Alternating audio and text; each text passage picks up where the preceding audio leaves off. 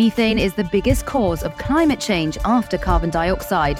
It's the main component of natural gas and over 80 times more potent than CO2 in its first 20 years in the air.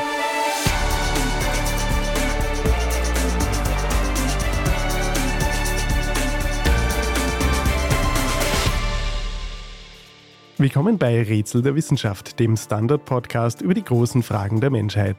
Ich bin David Rennert. Und ich bin Tanja Traxler. Wir beschäftigen uns jeden Mittwoch mit den ganz großen und ganz kleinen Mysterien in unserem Universum. Heute wird es bei uns atmosphärisch. Wir sprechen über die lange unterschätzte Nummer zwei der Treibhausgase, Methan. Welche Rolle spielt Methan im Klimawandel? Was können wir gegen die steigenden Emissionen tun und weshalb steigen sie überhaupt seit einigen Jahren immer schneller? Der Treibhauseffekt ist uns seit mehr als 100 Jahren bekannt. Der schwedische Physiker und Chemiker Svante Arrhenius hat bereits 1896 berechnet, wie der Kohlendioxidgehalt zur Temperaturerhöhung in der Atmosphäre beiträgt. Das ist also wirklich eine lange Zeit, wo wir den Treibhauseffekt kennen.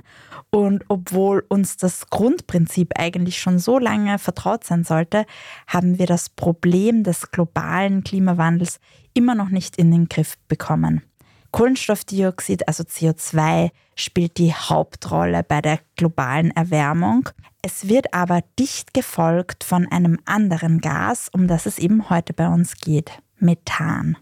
Und Treibhausgase wie Kohlenstoffdioxid oder Methan haben die ziemlich perfide Eigenschaft, dass sie die hochenergetische Sonnenstrahlung weitgehend ungehindert passieren lassen, doch die weniger energiereiche Erdstrahlung die zurück ins Weltall reflektiert werden könnte, die lassen die Treibhausgase nicht durch. Das Problem des Klimawandels ist also, wenn man sich so überlegt, ein Problem der Strahlendifferenz. Wir bauen mit den Treibhausgasen sowas wie eine isolierende Decke auf, wo zwar warme Strahlung durchgeht zur Erdoberfläche, aber kaum Wärme entweichen kann.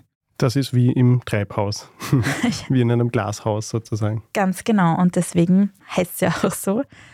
Und warum das so ist, um das wirklich gut zu erklären, dafür braucht man wieder mal Quantenphysik. es ist nämlich so, dass Molekülstrahlung genau dann absorbiert, wenn die jeweiligen Schwingungen dazu passen. Und blöderweise ist es so, dass eben ein CO2-Molekül mit Sonnenstrahlung schwingungsmäßig sich so gar nichts anzufangen weiß und die Sonnenstrahlung geht einfach durch und trifft auf die Erde. Umgekehrt ist das aber mit der Wärmestrahlung, die von der Erde reflektiert wird, die harmoniert mit solchen CO2-Molekülen ganz wunderbar und deswegen verbleibt die Strahlung auch in der Erdatmosphäre. Für Methan gilt genau dasselbe. In noch größerem Ausmaß sogar. Und das hat wiederum mit dem molekularen Aufbau von Methan zu tun. David, was ist denn Methan eigentlich genau? Ja, also kurz gesagt ist Methan ein geruchloses, farbloses Gas mit der chemischen Summenformel CH4. Das heißt, es besteht aus einem Kohlenstoffatom und vier Wasserstoffatomen. Und Anders als beim CO2 ist es, wenn man fragt, wo das herkommt, eigentlich sogar noch komplexer. Es gibt nämlich sehr viele, sehr unterschiedliche Bereiche auf der Erde, wo es entsteht. Im Prinzip überall dort, wo Biomasse verrottet ohne Zufuhr von Luft. Und das passiert in der Natur, in Mooren, in Feuchtgebieten, in Sümpfen oder auch in Mägen von Kühen und anderen Wiederkäuern zum Beispiel oder in der Kanalisation. Und damit kommen aber auch der Kanalisation und zum Teil auch schon mit den Kühen sind wir da bei den menschlichen Aktivitäten. Da gibt es eine Vielzahl von Dingen, die Methanemissionen fördern. Die fossilen Brennstoffe spielen da eine Rolle. Methan kommt bei eigentlich der Förderung und Nutzung von allen drei Brennstoffen vor, Erdöl, Kohle und Gas. Vor allem Erdgas besteht ja überhaupt praktisch fast nur aus Methan. Und andere Faktoren sind Mülldeponien, man kann sich das eh gut vorstellen. Ja? Überall, wo große organische Abfälle verrotten, entsteht Methan und strömt dann eben in die Luft. Ja, und es ist eben äußerst klimaschädlich. Ja, genau. Es ist sogar etwa 80 Mal klimaschädlicher als CO2. Das klingt vergleichsweise alarmierend, ist es auch. Die einzig gute Nachricht ist, dass Methan eine viel kürzere Halbwertszeit hat in der Atmosphäre. Das heißt, es wird viel schneller wieder abgebaut. Es dauert circa zehn Jahre, bis sich dieses Gas wieder aus der Atmosphäre verflüchtigt hat. Bei CO2 ist das ganz anders. Das verbleibt über Jahrhunderte und deswegen haben auch unsere aktuellen CO2-Emissionen so enorme Auswirkungen für das globale Klima, nicht nur für die nächsten Jahrzehnte, sondern auch Jahrhunderte. Genau, deshalb steht auch CO2 vollkommen zu Recht im Zentrum und muss im Zentrum der Bemühungen stehen, den Klimawandel zu bremsen, weil das eben, was wir jetzt emittieren, ist über Jahrhunderte da draußen in der Atmosphäre und hat über Jahrhunderte diesen wärmenden Effekt. Auf lange Sicht kann also nur eine Reduktion von CO2 die Erderhitzung bremsen. Aber kurzfristig erhitzt eben Methan die Erde auch ganz ordentlich. Und die Schätzungen gehen da eigentlich so, dass man sagen kann, fast 45 Prozent der bisherigen Erderwärmung, die wir seit Beginn des industriellen Zeitalters gesehen haben, gehen auf Methan zurück. Also fast ein halbes Grad Celsius ist die Erde heute wärmer durch den Methanausstoß der letzten ja, 200 Jahre. Ja, das ist wirklich gewaltig.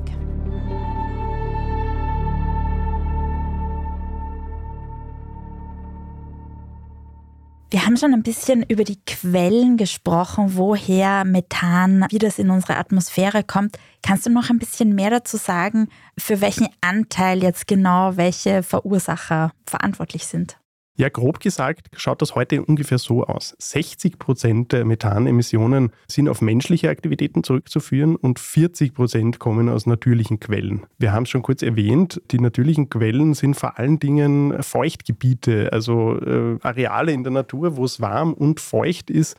Das trifft vor allen Dingen auf die Tropen und die Subtropen zu, aber auch in unseren Breiten gibt es Moore, gibt es Sümpfe. Und in diesem Milieu wird eigentlich permanent biologisches Material zersetzt. Da wachsen Pflanzen, sterben, werden zersetzt von Bakterien und dabei wird eben Methan freigesetzt. Der Hauptausstoß kommt aber eben von dem, was wir so machen. Und da, wir haben es auch schon gesagt, gibt es ganz viele unterschiedliche Bereiche. Die Landwirtschaft ist ein enormer Faktor, insbesondere Viehwirtschaft, weil eben durch große Mengen von Rindern, vor allen Dingen, die fallen am meisten ins Gewicht, viel Methan produziert wird zum Teil aber auch durch zum Beispiel Reisanbau, was ja auch in einem feuchten Milieu passiert. Und der zweitgrößte Faktor sind tatsächlich eben die fossilen Brennstoffe. Und das ist auch der Bereich, wo man eigentlich am meisten tun kann, ohne dass es besonders weh tut, weil Methan entsteht zum Beispiel beim Abbau von Kohle, in Kohlebergbau und das dünstet sozusagen aus. Und diese Bergwerke werden die ganze Zeit gelüftet und sozusagen das Methan strömt vielfach in sehr vielen Teilen der Welt, wird das nach wie vor sozusagen einfach ungehindert, wird das entlüftet und strömt einfach durch die Luft ungefiltert und entkommt in die Atmosphäre. Und das ist ja nicht nur für das Klima total schädlich, sondern eigentlich auch absurd, weil Methan ist ja anders als CO2 ein Energieträger. Das heißt, man verschwendet eigentlich damit Energie, die man ja auch nutzen könnte, wenn sie schon da ist. Das heißt, man könnte doppelt gewinnen, wenn man dieses ausströmende Methan einsammeln würde. Absolut. Ja, sollten wir unbedingt tun. Der Methanausstoß wird ja seit vielen Jahren recht genau gemonitort. Und da ist ja zuletzt auch eine beunruhigende und auch ein bisschen rätselhafte Entwicklung festgestellt worden, oder? Genau, das ist eigentlich das große Methanrätsel des 21. Jahrhunderts, das sich zwar langsam jetzt lüftet, aber wie du sagst, auf jeden Fall beunruhigend ist. Im 20. Jahrhundert ist die Methankonzentration in der Atmosphäre eigentlich die ganze Zeit angestiegen. Und das ist auch logisch, weil die Industrialisierung weltweit fortgeschritten ist und einfach der immer größere Einsatz von fossilen Energieträgern in größerem Ausmaß dazu geführt hat, dass auch einfach immer mehr Methan in die Atmosphäre gekommen ist. Ende der 1990er Jahre hat es dann so ausgeschaut, als wenn irgendwie ein Limit erreicht sein könnte, was das Wachstum betrifft. Das sah so aus, als wenn es irgendwie ein Gleichgewicht zwischen dem Ausstoß und dem Abbau gibt. Und diese Wachstumskurve hat sich abgeflacht und man hat also gehofft, das Niveau ist wahnsinnig hoch der Methankonzentration jetzt, aber man hat gehofft, vielleicht bleibt es da jetzt stehen. Und dann wurde eigentlich ziemlich genau Ende des Jahres 2006 erstmals bemerkt, dass sich da irgendwie möglicherweise wieder eine Trendumkehr abzeichnet und genauso ist es leider.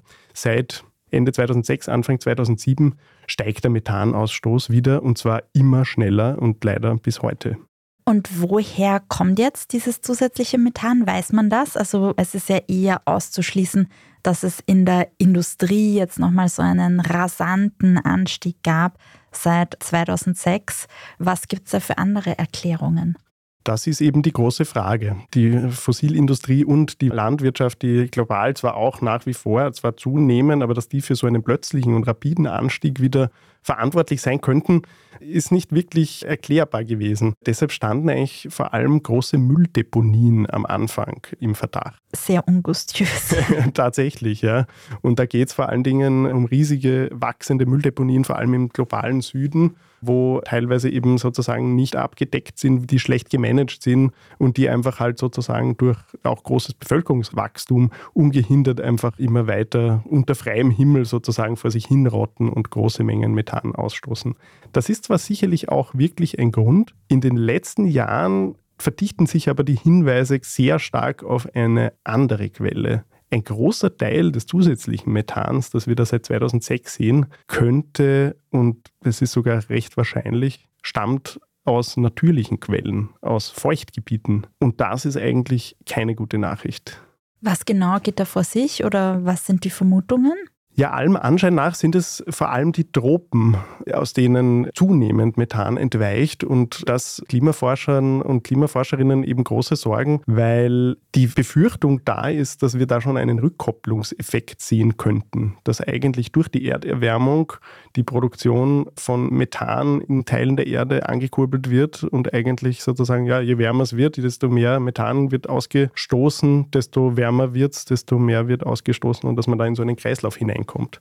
Das heißt, es ist so ein Paradebeispiel dafür, wie die Erderwärmung Auswirkungen haben kann, die dann zu selbstverstärkenden Prozessen führen, wo die Erderwärmung Folgen hat, die dann weitere Erderwärmung nach sich zieht Absolut. und ja, ja genau. dann eigentlich droht, also außer Kontrolle zu geraten. Genau, das ist einer dieser berüchtigten Kipppunkte, über die wir da eigentlich sprechen, die es eben auch bei Methan gibt und wo die Frage ist, wo stehen wir da jetzt eigentlich gerade? Wie lässt sich dann eigentlich die Herkunft von Methan untersuchen? Das ist keine einfache Angelegenheit, weil es viele Faktoren gibt, die das verkomplizieren. Aber am weitesten kommt man mit Hilfe von sogenannten Isotopenanalysen. Und das macht man, indem man den Kohlenstoff im Methan analysiert. Methan hat ja ein Kohlenstoffatom und vier Wasserstoffatome. Und die Signatur des Kohlenstoffatoms kann Aufschluss darüber geben, was die Emissionsquellen sind. Methan aus fossilen Brennstoffen hat nämlich einen höheren Anteil des Kohlenstoffisotops C13, des schwereren Isotops.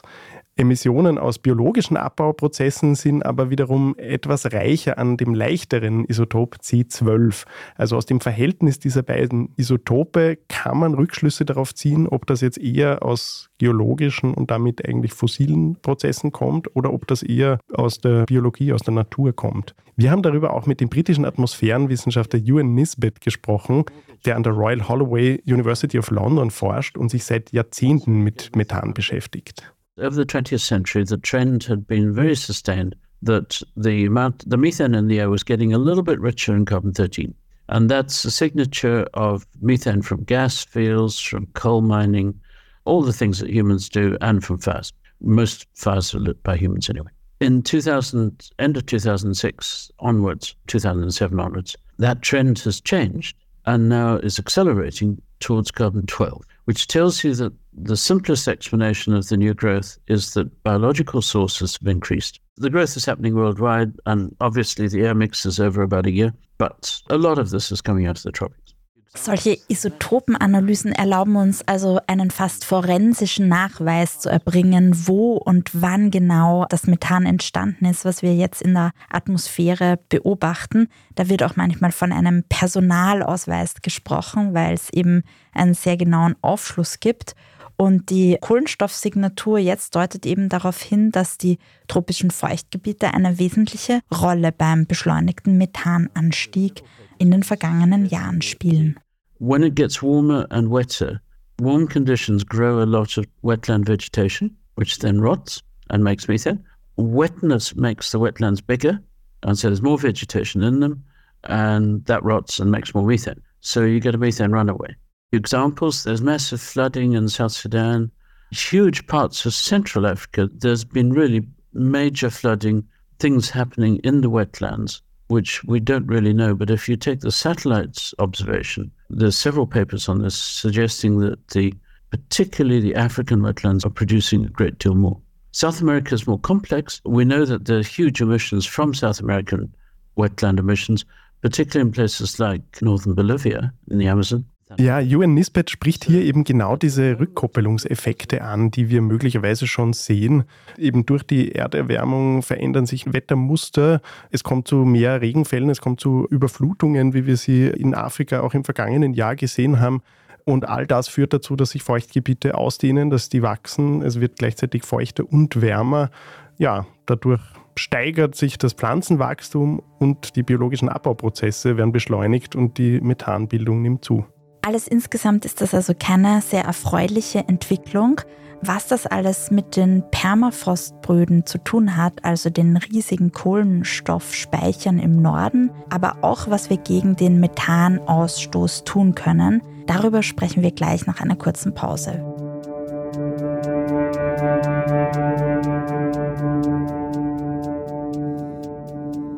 Wir sind gleich wieder da.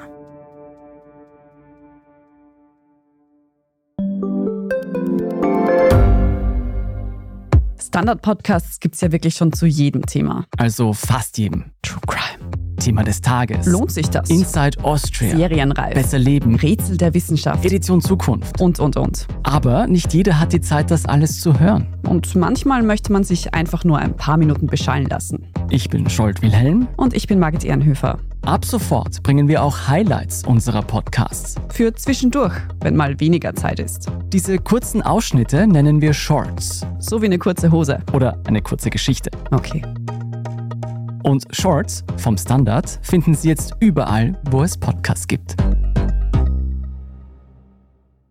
Der Atmosphärenforscher Jörn Nisbet war in den 1980er Jahren unter den ersten, die vor der Klimagefahr der Permafrostböden gewarnt haben.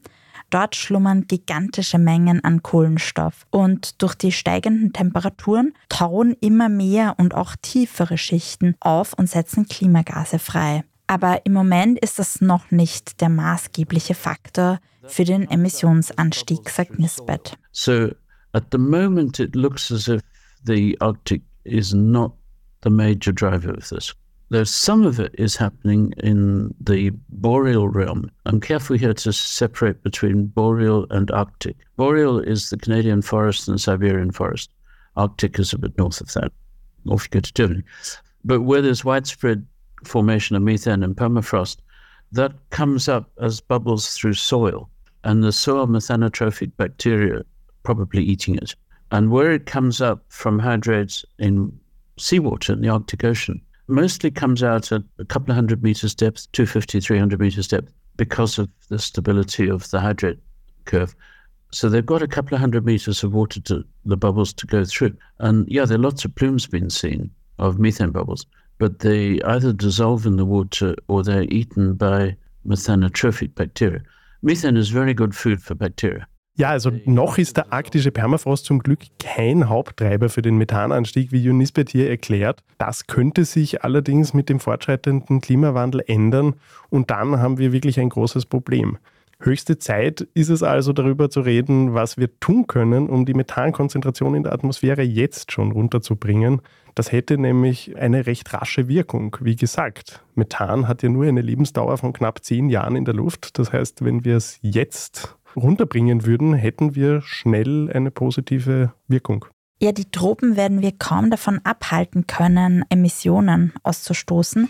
Aber in anderen Bereichen können wir natürlich schon etwas tun. Immerhin kommen mehr als die Hälfte, also 60 Prozent der Methanemissionen, ja von menschlichen Aktivitäten. In jedem Fall lohnt es sich, Methan weiterhin intensiv zu beobachten, wie gesagt, es nimmt eine Schlüsselrolle im Klimawandel ein und es kann uns auch dabei helfen, die Folgen unserer eigenen Aktivitäten auf das Klimasystem noch besser zu verstehen.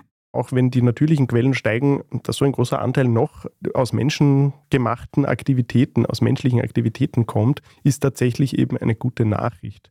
Weil hier gibt es viele Bereiche, wo wir einsparen können. Wie schon gesagt, also Methan wird bei der Förderung, beim Transport, bei der Verteilung von fossilen Brennstoffen eigentlich überall potenziell freigesetzt. Und da gibt es ganz viel, was man tun kann. Da gibt es auch viele neuere technische Entwicklungen, die dabei helfen. Ganz vorrangig sind dabei eigentlich Messinstrumente, mit denen man überhaupt identifizieren kann, wo überall wird Methan freigesetzt, also wo muss man ansetzen.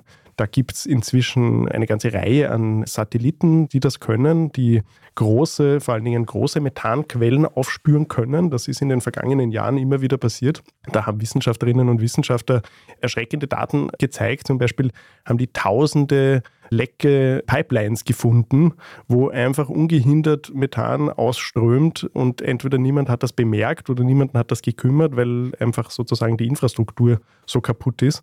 Also das allererste, was man tun muss, ist eben die Wartung, die Reparatur von Infrastruktur, insbesondere von Pipelines irgendwie in den Blick zu nehmen. Und damit spart man sich auf lange Sicht ja auch Geld, weil es verströmt da, wie gesagt, ungenutzt ein Energieträger. Und dann gibt es aber auch in ganz vielen anderen Bereichen, also neben der Überwachung, wo überhaupt muss man was tun, gibt es auch viele innovative Ansätze, wie man eben das Methan, das sonst einfach flöten geht, sage ich jetzt mal salopp, einfangen kann und eben nutzen kann. Im Fall der Öl-, Gas- und Kohleunternehmen auch verkaufen kann am Markt und damit Geld umsetzen kann. Wir können also nur gewinnen, wenn es uns besser gelingt, weniger Methan zu emittieren und das Methan, was irgendwo auskommt durch Lecks oder in der Kohlenindustrie sonst wo, einzufangen, bevor es in die Atmosphäre entweicht. In jedem Fall lohnt es sich aber, Methan noch länger genau zu beobachten. Methane is the breath of the planet. It's a sort of proxy for the state of the entire biosphere and weather system. So it's sending us a signal. The problem is we don't really understand that signal. and we still don't know. But these changes are happening and they're happening fast, and since 2020 they've accelerated. Methan ist also für UN Nisbet auch so etwas wie ein Wegweiser, der uns den Status unserer Biosphäre und des Erdklimasystems anzeigen kann. Und auch wenn wir, wie er sagt, die Signale des Methans noch nicht vollständig verstehen, sollten wir das auf jeden Fall unbedingt im Blick behalten und wegen seiner stark klimaschädlichen Wirkung die Konzentration runterbringen. Für heute sagen wir Danke fürs Zuhören. Und freuen uns, wenn ihr nächste Woche wieder dabei seid bei Rätsel der Wissenschaft. Jeden Mittwoch überall, wo es Podcasts gibt. Ich bin Tanja Traxler. Und ich bin David Rennert.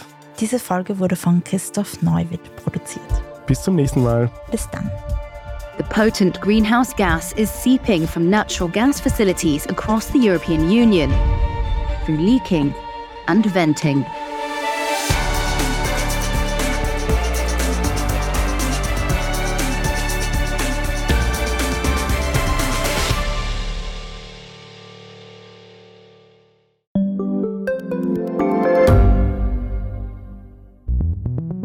Wie können wir die Erderhitzung stoppen? Wie verändert künstliche Intelligenz unser Leben? Und wann wird nachhaltiges Reisen endlich einfacher? Um diese und viele weitere Themen geht es im Podcast Edition Zukunft und Edition Zukunft Klimafragen. Ich bin Alicia Prager. Und ich bin Julia Beirer. Wir sprechen über Lösungen für das Leben und die Welt von morgen. Jeden Freitag gibt es eine neue Folge, überall, wo es Podcasts gibt.